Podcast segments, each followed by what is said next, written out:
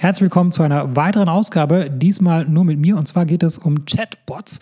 Ähm, ich habe angefangen damit zu experimentieren und möchte in dieser Ausgabe einfach mal sagen, was sind die Vorteile aus meiner Sicht von Chatbot-Marketing und was sind die Vorteile von E-Mail-Marketing. Wer nicht weiß, was ein Chatbot ist, ähm, laut Wikipedia ist ein Chatbot ein textbasiertes Dialogsystem, welches das Chatten mit einem technischen System erlaubt. Ich glaube, am leichtesten kann man sich das vorstellen, wenn man es mit einer automatischen Telefonzentrale vergleicht. Also nehmen wir mal an, du rufst bei der Telekom an, da geht ja nicht ein Mensch ans Telefon, Telefon, sondern der Telefonbot, wenn man so will, fragt dich erstmal, ähm, hast du ein, eine technische Störung oder hast du eine Frage zu deiner Rechnung ähm, und so weiter. Dann sagst du, du hast äh, eine Frage zu deiner Rechnung und dann wirst du gefragt, äh, bist du Businesskunde oder Privatkunde? Und danach äh, wirst du vielleicht noch nach, nach deiner Postleitzahl gefragt. Und am Ende sprichst du entweder mit einem Mitarbeiter oder aber der Telefonbot hat dein Problem sogar gelöst, dass du überhaupt nicht mehr mit einem Mitarbeiter sprechen musst. Ähm, das Ganze kann man halt eben auch textbasiert machen in einem Messenger und das ist halt eben ein Chatbot. Jetzt natürlich die Frage, ähm, soll ich mit meinem Kunden lieber per Chatbot kommunizieren oder soll ich lieber in eine E-Mail-Liste investieren und meinen Kunden E-Mails äh, verschicken. Ja? Und äh, um es gleich vorwegzunehmen, ich finde E-Mail ist immer noch überlegen. Ähm, die Gründe dazu werde ich später noch sagen. Aber ähm, es ist ja nicht so, dass man mit einem Kunden nur über ein Medium kommunizieren kann oder muss, sondern ganz im Gegenteil. Ja, man kann dem Kunden einen Brief schreiben, danach kann man dem Kunden eine E-Mail schreiben, anrufen, äh, Postkarte schicken, äh, Social Media und so weiter. Das heißt, es gibt immer verschiedene Möglichkeiten. Aber wenn ich jetzt nur ein Opt-in bekommen kann, also entweder ein E-Mail-Opt-in oder ein Messenger-Opt-in, dann würde ich das E-Mail-Opt-in bevorzugen.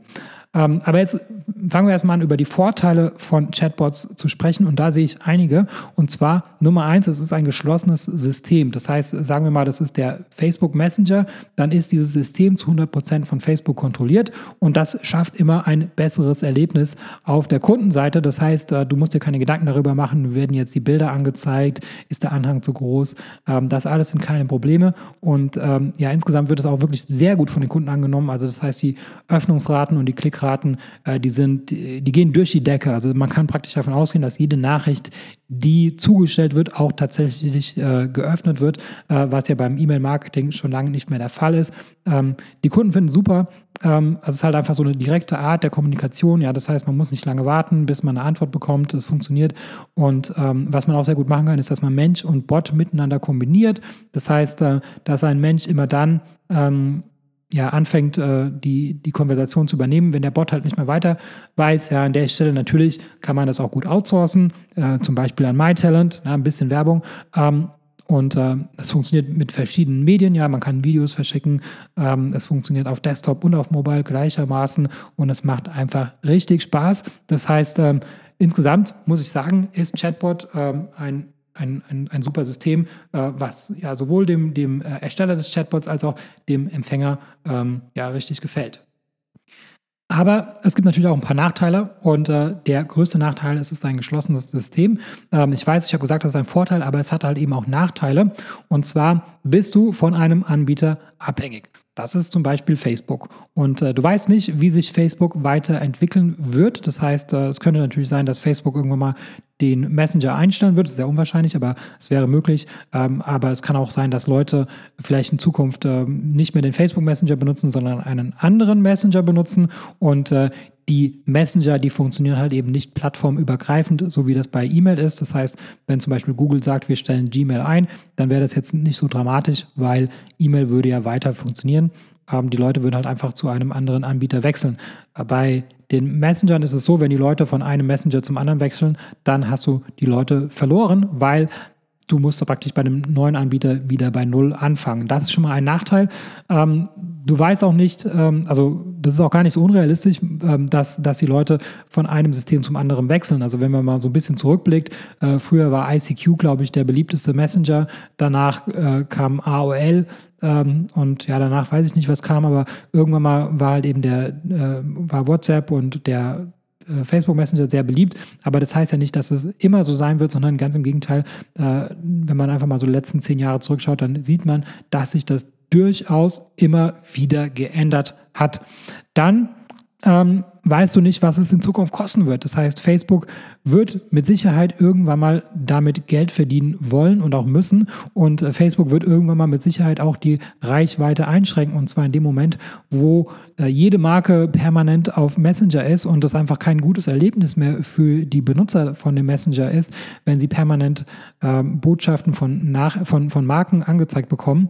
Und äh, wenn das so ist, dann, ähm, ja, dann, dann wird das natürlich äh, irgendwie entweder äh, durch den Preis reguliert, also es wird halt einfach so teuer sein, dass halt einfach weniger Nachrichten verschickt werden, oder äh, es wird halt andere äh, Beschränkungen der Reichweite geben und du kannst halt nicht damit planen. Ja, du weißt halt nicht, ähm, ob sich das in Zukunft für dich noch lohnen wird. Ja, solange alles kostenlos ist, lohnt sich das auf jeden Fall. Aber wenn es später kostenpflichtig ist, kann es sein, dass es sich immer noch lohnt. Will ich gar nicht sagen, dass es immer kosten, also dass das alles immer kostenlos sein muss. Aber es kann halt sein, dass es später für dein Produkt zu teuer sein kann. Ja, ähm, es kann sein, dass halt äh, jemand anderes ähm, mehr bereit ist, dafür zu bezahlen und für den lohnt es sich immer noch, aber für dich lohnt es sich nicht. Das heißt, du hast halt schon eine ganz schöne Planungsunsicherheit und ähm, du weißt auch nicht, ob dir Facebook vielleicht irgendwann mal dein, dein Messenger-App-Konto sperrt. Ja, genauso wie bei Amazon ist es natürlich möglich. Entweder hast du äh, ganz bewusst gegen eine Richtlinie verstoßen oder vielleicht hast du einfach nur Pech gehabt und äh, dann ist auf einmal deine Kundenliste weg. Also das ist schon mal ein sehr äh, sehr schlimm, ja, und äh, dagegen kannst du dich nicht wirklich gut schützen, wenn du nur bei einem Anbieter äh, bist, ja. Dann natürlich auch äh, die Frage, äh, sind alle deine Kunden überhaupt auf Facebook Messenger? Natürlich nicht, ja, sondern du wirst natürlich ein paar Kunden dabei verlieren. Es gibt auch ein paar Facebook-Skeptiker, die lehnen das ab und ähm, dann ist natürlich die Frage, wie viele deiner Kunden sind, sind auf äh, Facebook Messenger. Bei E-Mail hingegen, äh, da kannst du davon ausgehen, dass jeder Kunde eine E-Mail-Adresse hat. E-Mail ist so ein bisschen der kleinste gemeinsame Nenner. Da hast du dieses Problem nicht. Ja, du kannst äh, einem Kunden in China ähm, eine E-Mail schicken, aber der Kunde wird wahrscheinlich keinen Facebook Messenger besitzen. Äh, warum auch? Weil es ist ja verboten in China und ähm, umgekehrt der chinesische Anbieter, der vielleicht den, den WeChat-Bot äh, gebaut hat, der kann damit in Europa äh, nicht, nicht viel mit anfangen. Ja? Deswegen ähm, hat es durchaus ein paar Nachteile, wenn man sich in ein geschlossenes System begibt. Dann kommen wir zu den Vorteilen der E-Mail. Und zwar natürlich, E-Mail ist ein offenes System. Äh, das ist genauso wie Bitcoin, das ist auch ein offenes System, da kann jeder mitmachen. Ähm, niemand kann dir deine Bitcoins wegnehmen, die liegen nicht auf einem Bankkonto. Und das gleiche gilt auch für die ähm, für die E-Mail-Adresse. Das bedeutet, wenn du ähm, deine E-Mails zum Beispiel per Mailchimp verschickst, so wie ich das mache, dann musst du das nicht per Mailchimp machen, sondern du könntest jederzeit die E-Mail-Adresse exportieren und du kannst zu einem anderen Anbieter wechseln. Du kannst auch deinen eigenen Mail-Server betreiben, wenn du das möchtest. Und dann kannst du ganz kostenlos deine Kunden per E-Mail kontaktieren. Ähm, und äh, das ist natürlich der Riesenvorteil von einem offenen System, dass du halt eben nicht davon abhängig bist, dass irgendwie Mailchimp sich positiv entwickelt, sondern du kannst es machen, du kannst es mit Mailchimp machen, du kannst es aber auch mit jedem anderen machen. Und äh, es funktioniert eigentlich so ein bisschen wie, wie, die, wie, wie Briefe verschicken. Ja? Das heißt, ähm, wenn ich einen Brief verschicke, dann zahle ich der Post äh, Porto, ja, dafür, dass der Brief zugestellt wird. Aber ich müsste das nicht machen. Ich kann auch selber zum Briefkasten gehen und den Brief selber in den Briefkasten legen. Und äh, in dem Fall hätte ich äh, die Post dafür nicht bezahlen müssen. Und äh, das ist natürlich der Riesenvorteil einer E-Mail-Liste. Das heißt, äh, ich habe etwas Eigenes mit meiner E-Mail-Liste. Ich habe, und, und es ist etwas, was mir niemand nehmen kann. Und ich glaube auch nicht, dass E-Mail ähm, verschwinden wird, ja, sondern es kann durchaus sein, dass die Leute immer weniger E-Mails verschicken, aber man braucht ja immer noch eine E-Mail-Adresse und ähm, man kann auch nicht mit einer Behörde äh, per WhatsApp kommunizieren. Das heißt, die Leute werden wahrscheinlich immer eine E-Mail-Adresse haben und ähm, oder zumindest in, in der absehbaren Zukunft oder auf jeden Fall ist es wahrscheinlicher, dass die Leute in zehn Jahren noch eine E-Mail-Adresse haben werden, als dass sie bei einem bestimmten Messenger aktiv sind. So, ähm, das sind die Vorteile. Und jetzt mal ganz praktisch gesehen, ähm, ich würde es so machen, dass ich mir als erstes von dem Kunden ein E-Mail-Opt-in hole. Das bedeutet ja nicht, dass ich danach nur noch per E-Mail mit dem Kunden kommunizieren muss, sondern das Wichtigste ist, ich habe die E-Mail-Adresse und habe das Opt-in und vielleicht schicke ich dem Kunden einmal alle sechs Monate eine E-Mail. Aber ähm, in der Zwischenzeit kann ich natürlich permanent äh, per Messenger mit dem Kunden kommunizieren. Warum soll ich mit dem Kunden per E-Mail kommunizieren, wenn der Kunde lieber per Messenger mit mir kommunizieren möchte und wenn mir das selber auch mehr Spaß macht? Aber das Wichtigste ist, ich habe das E-Mail-Opt-in und habe jederzeit die Möglichkeit, meinen Kunden per E-Mail anzuschreiben. Ich habe jederzeit die Möglichkeit, zu einem anderen Messenger zu wechseln oder halt eben zu überhaupt keinem Messenger, sondern äh, in Zukunft nur noch per E-Mail zu kommunizieren. Und das ist, glaube ich, so das Entscheidende. Deswegen ähm, habe ich am Anfang gesagt, ja, das E-Mail-Opt-in ist das Wichtigste, aber das bedeutet nicht, dass ich das permanent benutze. Ähm, dann, ähm, genau, letzte Sache. Ähm, ich habe natürlich auch einen eigenen Chatbot äh, für diesen Podcast ähm, erstellt. Also das heißt, wenn du es einmal ausprobieren möchtest, ähm, einfach mal zu schauen, äh, wie, wie das funktionieren könnte, dann ähm, kannst du das ausprobieren. Der Link zu diesem Chatbot ist in der Beschreibung dann ähm, ja, würde ich dich einladen, das einfach mal auszuprobieren. Und wenn du der Meinung bist, dass es äh, für dich und für deine Kunden auch gut funktionieren kann, dann kannst du das Ganze nachbauen. Ich habe ManyChat benutzt, das ist kostenlos oder es gibt zumindest eine kostenlose Version davon. Und es ist wirklich sehr selbsterklärend. Also ich habe da irgendwie einen halben Tag mit verbracht und ähm, ja, mehr Zeit brauchst du eigentlich nicht. Natürlich kannst du es noch besser machen, noch, noch komplexer machen.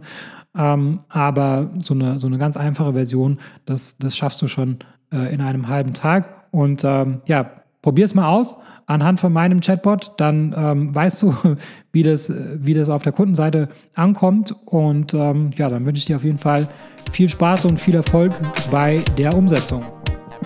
Ich hoffe, diese Episode war für dich hilfreich und konnte dich in deinem Business ein wenig weiterbringen. Was dich aus meiner Sicht in deinem Business auf jeden Fall weiterbringen kann, ist MyTalent. MyTalent ist eine georgische Recruiting-Agentur für deutschsprachige virtuelle Assistenten. Virtuelle Assistenten sind ortsunabhängige Mitarbeiter für wiederholbare Tätigkeiten wie beispielsweise Support oder Recherche oder auch das Kontaktieren von Influencern. Das sind alles Tätigkeiten, äh, die sind arbeitsintensiv und die solltest du als äh, Unternehmer nicht unbedingt selber machen und äh, dafür eignen sich generell virtuelle Assistenten. Im besten Fall äh, sprechen die virtuellen Assistenten natürlich Deutsch und im besten Fall zahlt man, weil sie eben ortsunabhängig sind, eben keine deutschen Gehälter, sondern lokale Gehälter. Und äh, dazu haben wir in Georgien vor Ort eine Recruiting-Agentur gegründet und äh, wir rekrutieren dort lokale deutschsprachige Mitarbeiter. Ähm, die lokalen Gehälter, die gehen so ab 2,50 Euro pro Stunde los, kann natürlich auch drüber liegen, je nach Qualifikation, aber ähm, auf jeden Fall profitierst du davon, dass die Lebenshaltungskosten in Georgien Georgien einfach sehr viel niedriger sind als in Deutschland und entsprechend sind natürlich auch die Gehaltserwartungen sehr viel niedriger. Wenn das für dich interessant ist und ich denke, Entlastung ist für jeden Unternehmer interessant, dann besuche uns auf mytalent.io und mach dort ein unverbindliches Gespräch aus.